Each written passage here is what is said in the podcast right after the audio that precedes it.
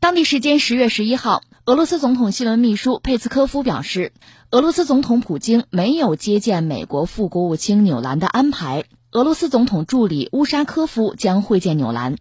俄外交部发言人扎哈罗娃此前表示，美国副国务卿纽兰在十月十一号到十三号访问俄罗斯，美国为此从制裁名单上移除部分俄官方人士，以换取原本被俄罗斯列入制裁名单的纽兰入境。俄罗斯外交部副部长里亚布科夫及俄其他部门官员将与纽兰举行会谈和会见。呃，聊这个话题之前。先说几件事儿啊，和这个俄美之间这个外交关系相关的几件事儿。你看，前两天我们刚关注有美国的政客说：“来呀，把这个在美国的俄罗斯外交官赶走三百人。”俄罗斯说：“别逗了，我一共也没有三百人在你那儿，你要都给我赶回来，那咱外交关系断了吧？”就这个一直在闹，就双方的博弈在外交领域吧，一直没有间断，而且给人一种感觉是现在闹的吧，就是越来越这个层次低，没有什么技术含量了。你看美国人这个，他赶走外交官，就这个。再就是前几天这事儿，我们都懒得说，就俄罗斯抓了小偷，抓仨美国人外交官小偷。就待会儿我再说啊。现在我们先说什么呢？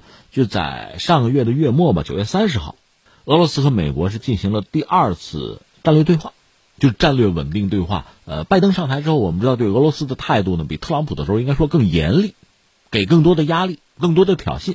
但是也是在拜登上台之后嘛，啊，促成了俄美之间战略的稳定对话。一个是双方元首也算见面啊，之前还通过电话，然后双方的高官呢有战略稳定对话，搞了一次。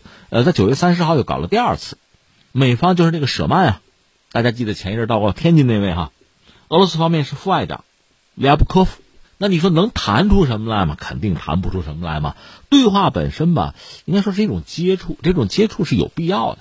它防止彼此之间对对方的误判和对对方的核心利益的理解偏差，但是你要说解决问题很难。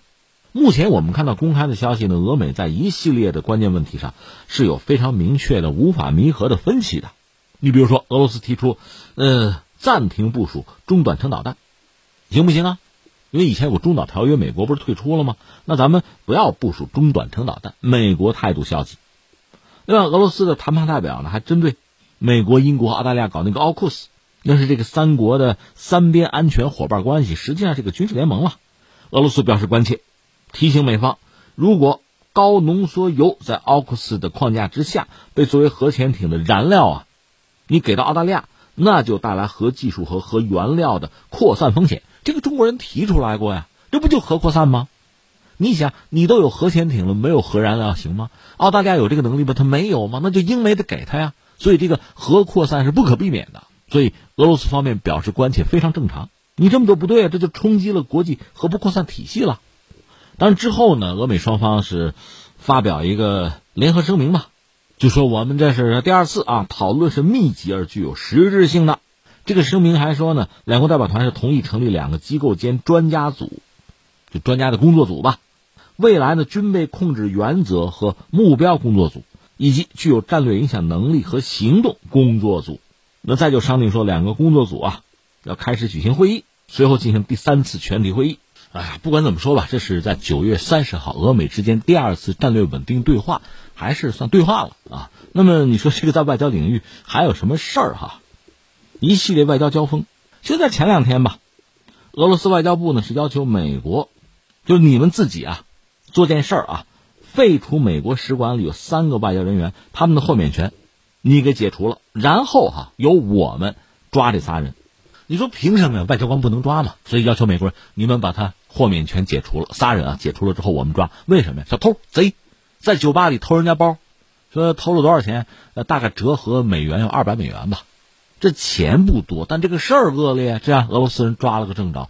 而且我一看那个相关的报道有意思了，还有一个美国的外交官，那是之前在俄罗斯干个什么事儿哈？趁着外出的机会吧，把俄罗斯那个铁路的标志牌啊拆走了，拆掉带走。你说这算贼吗？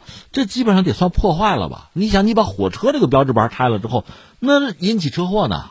所以你看那个嫌疑人，美国人是提前召回了，不召回的话，那恐怕也是个法律问题。这三位是不是也给弄回美国去了？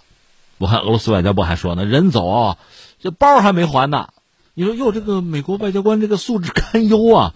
哎呀，我就想起什么呢？我想起和这事没关的另一件事情了，就联想到了，就是辛丑条约，八国联军侵华那个事儿。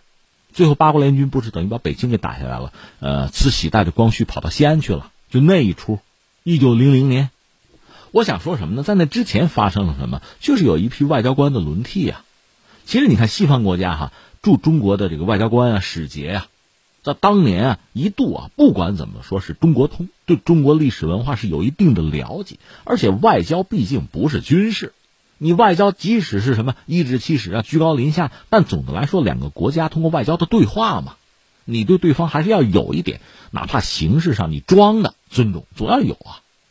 但是当时在那个时间节点哈，一个是一八九四到九五年甲午战争，中国打败了啊，败给日本了，罪而小国呀。让人家给打败了，所以还有什么尊严啊、实力可讲啊？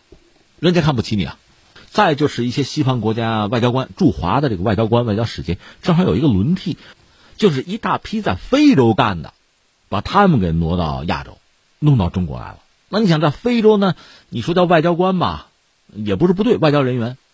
但是你想非洲那个殖民，他毕竟和中国还真的不一样。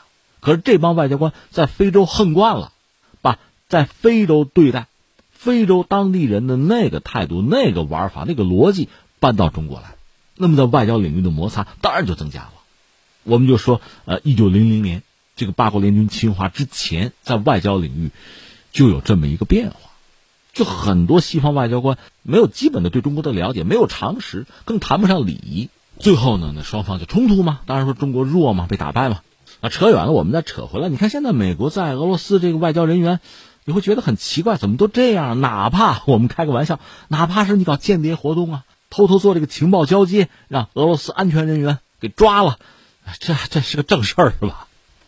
你说偷人家包啊，偷人家铁路的站牌这个实在太下三滥了。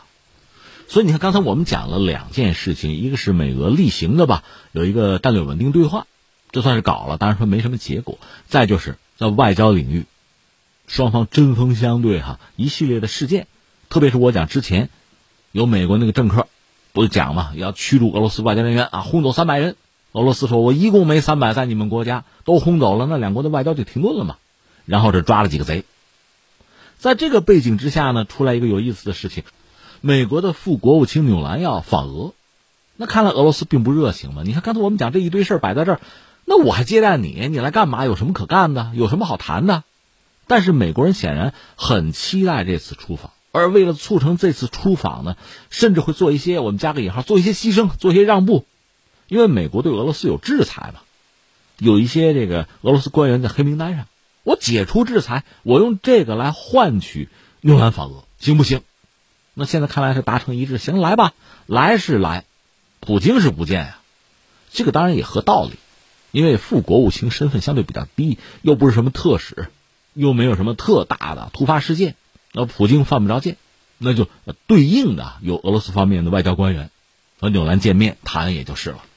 而且还有一点很有意思，我必须要说一下啊。刚才我们讲了，美国是把很多俄罗斯官员放到他的制裁黑名单上，类似这样的故事，中美之间也有啊。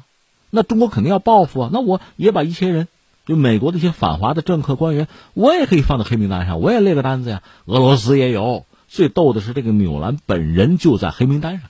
重复一下啊，美俄之间，这不一直在外交上斗争、针锋相对啊，相互都有制裁。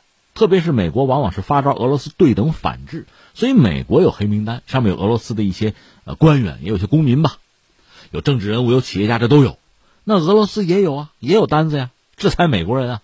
这个叫纽兰的美国的副国务卿就在俄罗斯的名单上。所以你看，这黑名单都上了，他怎么可能反俄呀？那么美国说：“你看，我在我黑名单上划几个人，你也划几个人啊，你把这个纽兰划下来，这样他才可以反俄嘛。”在最后一刻，俄罗斯才算是给了美国这个面子。其实客观上说，呃，俄罗斯也有和美国接触的愿望，总还是要对话要谈嘛。所以在最后一刻，把纽兰的名字从黑名单移除，这样这位副国务卿才有机会得以访俄。只不过普京是犯不着见他的面了，那你说那那见面谈点什么呀？说起来很可笑，谈目前公开的说法还是要谈双方的关系，主要议题是要建立稳定可预测的美俄关系。你说这真的假的？这靠谱吗？应该说是比较靠谱。你看，如果是有重大的突发事件，其实双方热线也可以谈，沟通是有渠道的，或者有特使什么的吧，就某个专项专类的问题，呃，去展开对话。那这次这位副国务卿显然是冲着这个比较宏观啊、比较格局啊、比较大问题来谈，那还是美俄关系。但这意味着什么呢？你看，一个，他们刚刚进行过这个战略稳定对话呀。那纽兰再次访俄，意味着那个对话看来没有起到相应的作用啊，或者达成一个什么样的结果没有？没有，至少美国对这个结果不是很满意，又觉得时不我待，要抓紧推动，才有这个纽兰访俄。我们只能这么理解，那那个战略对话就成了一个空架子，成了摆设了，名不副实啊，这就很尴尬。再有一个，你可以看到美国人这个底线哈，确实他不高或者没有，就是为了达成这个访问，为了让纽兰。能够访问俄罗斯，哪有什么原则可言啊？在那个名单上说划几个人就划几个人吗？换吗？没有什么原则呀。或者说，这个名单，它建立本身就是用来做筹码的嘛，就是为了在外交博弈之中，能够占先机、抢先手，就这么点事儿。那你说能达成什么东西吗？这个我们还要等等看有什么新的消息放出来。但总的来说，既然是比较宏观的啊，处理两国的关系，这个大局、大格局。所以达成什么特别清晰的具体的东西并不容易，你比如建立一个对话机制啊，什么定期沟通啊，这个相对来说是好做到。其实他们已经有战略稳定对话了。